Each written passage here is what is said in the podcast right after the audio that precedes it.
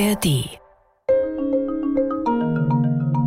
HR2 Kultur Kaisers Klänge Musikalische Entdeckungsreisen mit Nils Kaiser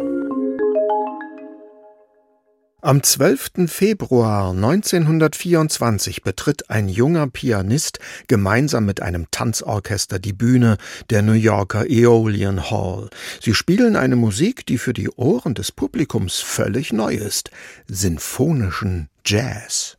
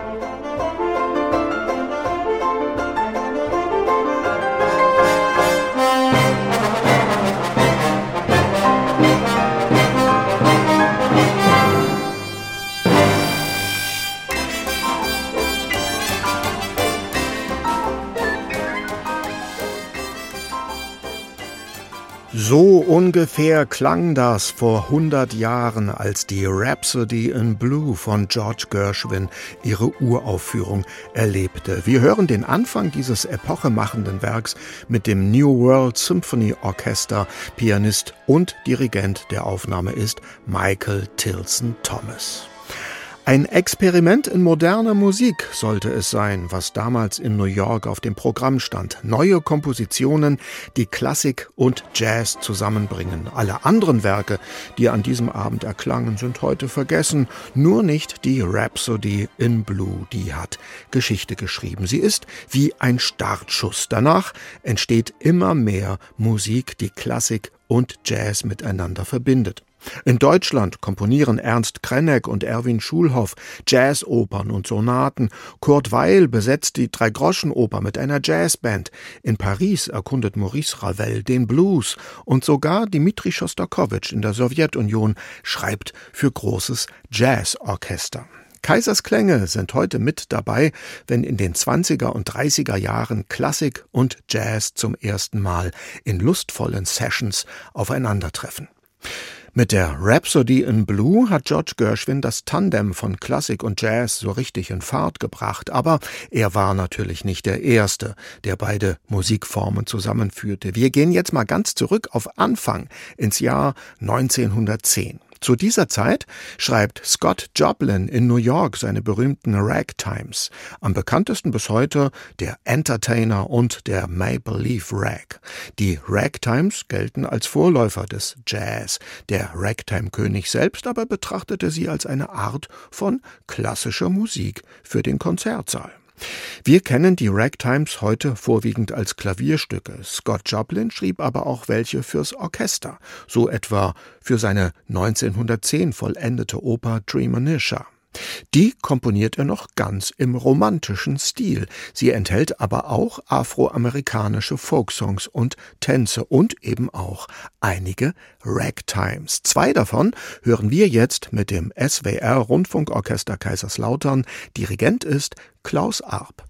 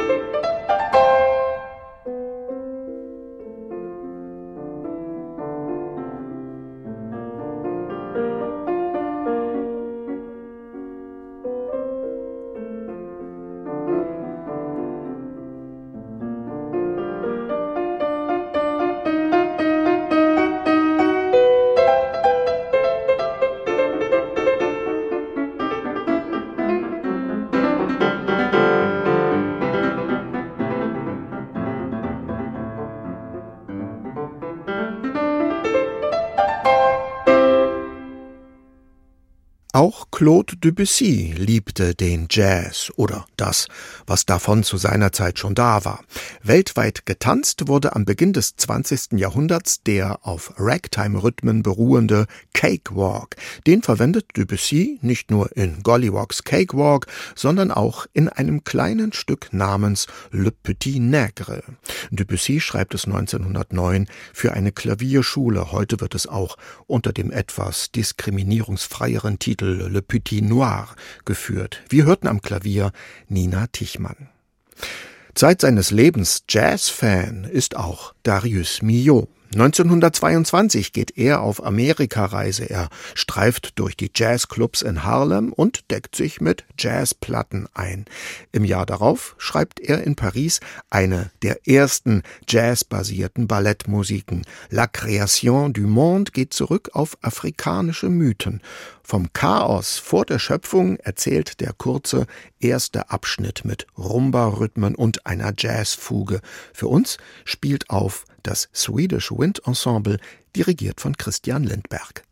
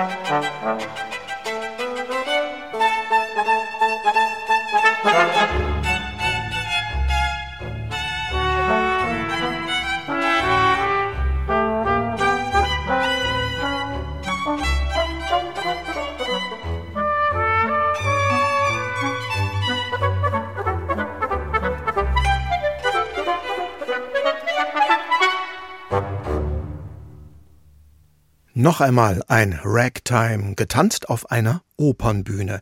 Igor Strawinski schreibt ihn 1918 für die kleine Wanderbühne, mit der er seine Mini-Oper Die Geschichte vom Soldaten auf Tour durch Schweizer Dörfer schickt.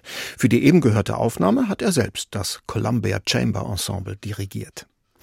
HR2 Kultur, Kaisers Klänge. Um die ersten Berührungen von Klassik und Jazz geht's heute. Und jetzt kommen wir zu den beiden erfolgreichsten deutschen Opern der 20er Jahre. Die erste davon gilt als typische Zeit Oper. Das Lebensgefühl der 20er Jahre bringt sie auf die Bühne und dazu gehört natürlich auch der Jazz. Johnny spielt auf von Ernst Krenneck hat 1927 in Leipzig Premiere und wird ein Welterfolg. Im Mittelpunkt steht der schwarze Jazzmusiker Johnny aus Amerika. Mit seiner Band tourt er durch Europa. Liiert ist er mit dem Zimmermädchen Yvonne, während sie die Zimmer macht, schallt von unten aus der Hotelhalle die Musik von Johnnys Band herauf.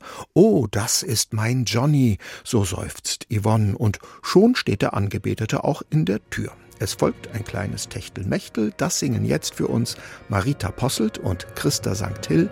Lothar Zakrosek dirigiert dazu das Gewandhausorchester Leipzig.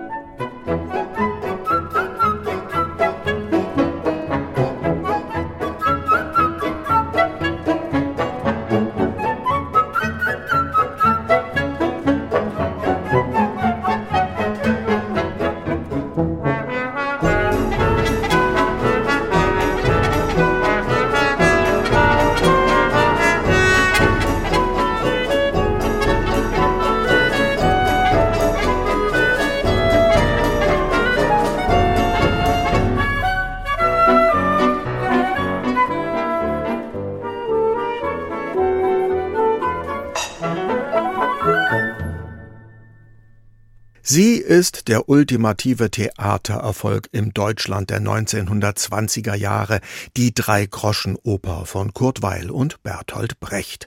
Der neu kreierte Songstil ist ganz im Sinne des Zeitgeschmacks. Jazzanklänge und moderne Tanzrhythmen bringen das Publikum in Stimmung. Um die Musik auch im Konzertsaal erklingen zu lassen, macht Weil aus den Songs die kleine Drei-Groschen-Musik für Blasorchester.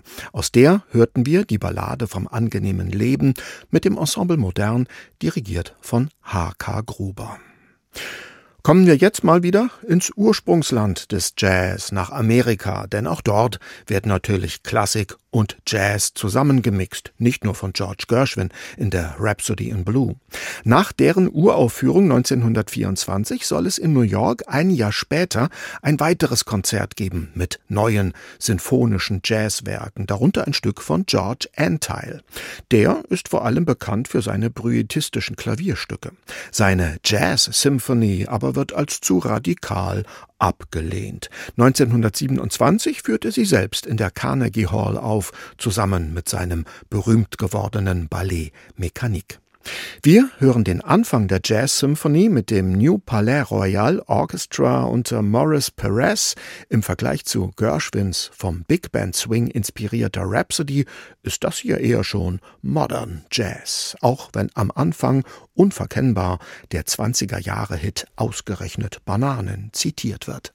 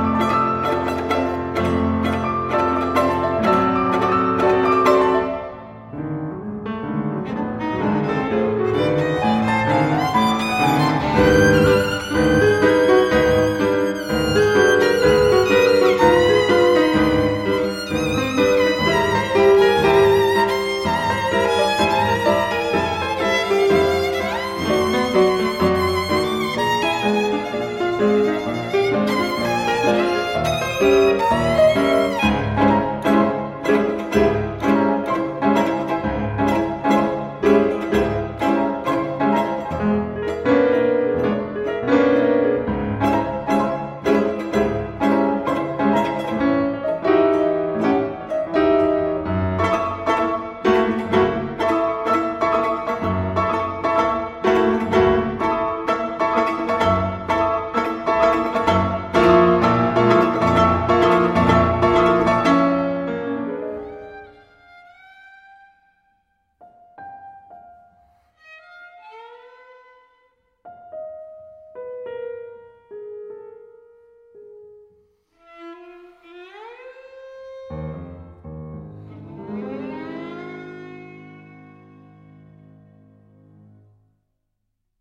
Eine Geige, die zeitweise wie ein Banjo klingt. Frühe Bluesmusik aus Paris. 1927 vollendet Maurice Ravel seine Violinsonate. Dem zweiten Satz gibt er den Titel Blues. Die europäische Jazzbegeisterung findet hier ihren ganz besonders feinsinnigen Ausdruck. Wir hörten den französischen Blues mit Renaud Capuçon und Franck Bralet an Geige und Klavier.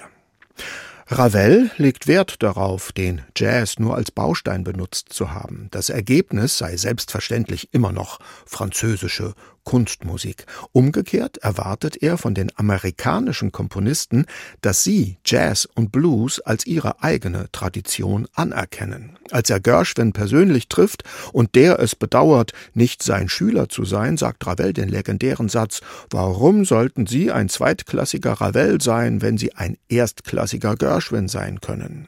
Das nimmt sich Gershwin zu Herzen. 1926 plant er eine Reihe von 24 Klavierprälude Präludien in allen Tonarten nach dem Vorbild von Bach und Chopin. Nur ein paar davon werden fertig, aber sie sind ein deutlich hörbarer Nachhall der Rhapsody in Blue. Die kurze Nummer drei ist ein flotter Foxtrot. Wir hören damit noch einmal Franck Bralet und danach geht's wieder zurück zum frühen Jazz aus Deutschland.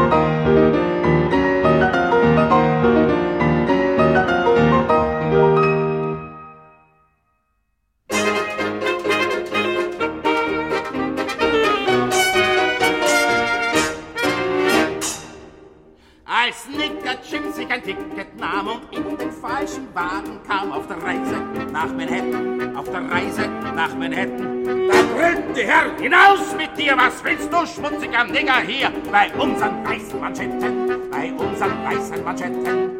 Und sie packten ihn am Kragen und sie warfen ihn vom Wagen und machten so ihm klar, dass die Herrschaft mit der helleren Haut Amerika für sich gebaut und auch die schöne Bahn. Darum gibt es eine Abteilung für weiße Gentlemen.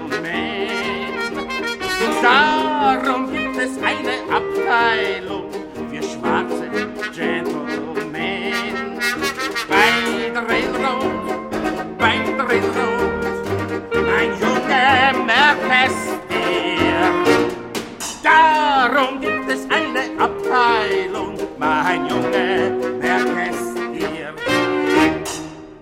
als Nick der Chip bei der Jazzband war, war seine Bar die schönste Bar zwischen Frisco und Manhattan. Zwischen Frisco und Manhattan. Da soffen sie mächtig, die mächtigen Herren, und hörten die traurigen Lieder so gern und bekotzten die weißen Manschetten und bekotzten die weißen Manschetten.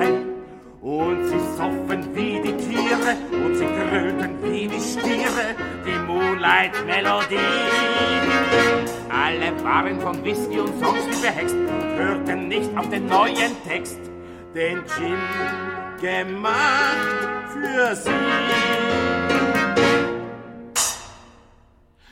Warum gibt es eine Abteilung für weiße Gentlemen? Warum gibt es eine Abteilung wir schwarze Gentlemen.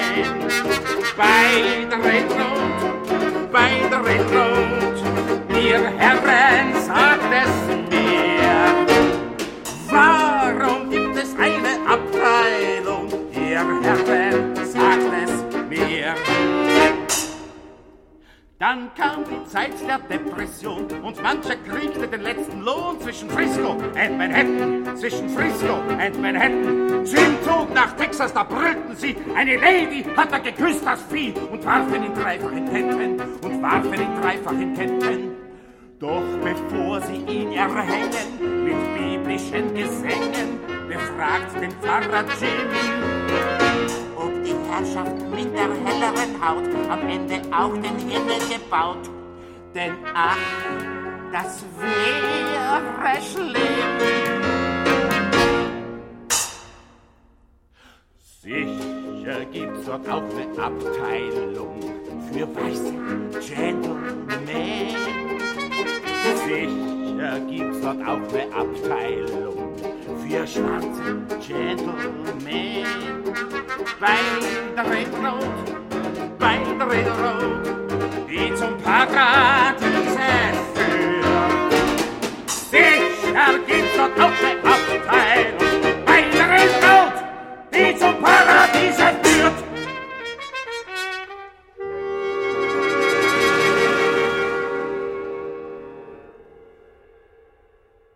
Auch mit Jazz lässt sich protestieren. Hans Eislers Ballade vom Nigger Jim ist Kampflied und Jazznummer in einem.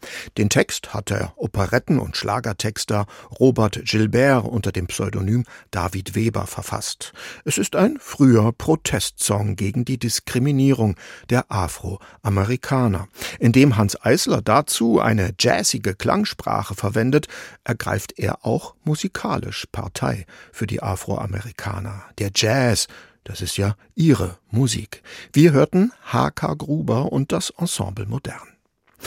Und jetzt kommen wir mal in die Sowjetunion, denn auch dort wird schon früh gejazzt. Auch von den klassischen Komponisten, sofern die Machthaber es zulassen. Denn die stehen der modernen Musik aus Amerika ja grundsätzlich kritisch gegenüber. 1933 aber ist die Gründung einer städtischen Jazzkommission in Leningrad noch möglich. Sie hat zum Ziel, die Qualität der heimischen Jazzensembles zu heben. 1934 komponiert kein geringerer als Dmitri Schostakowitsch in Leningrad eine erste Suite für Jazzorchester. Einen Foxtrot daraus hören wir jetzt mit dem Nationalen Sinfonieorchester der Ukraine unter Theodor Kutschar.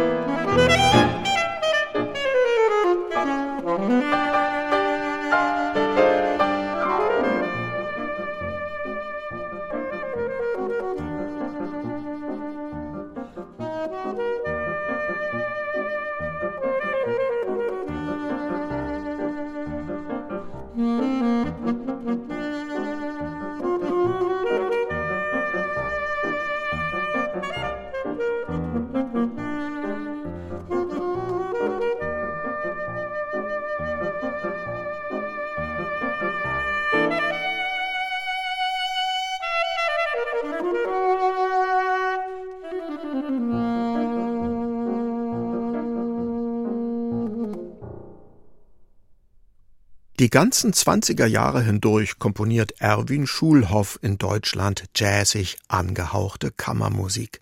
Der Komponist war als Musiker auch Mitglied des Jazzorchesters im Prager Theater. Die Hot-Sonate für Altsaxophon und Klavier von 1930 ist sein bekanntestes Werk, das Jazz und klassische Konzertmusik zusammenbringt. Wir hörten den ersten Satz der Hot-Sonate mit Leo von Ostrom und Gerard Bauheus beide von der Ebony Band Amsterdam.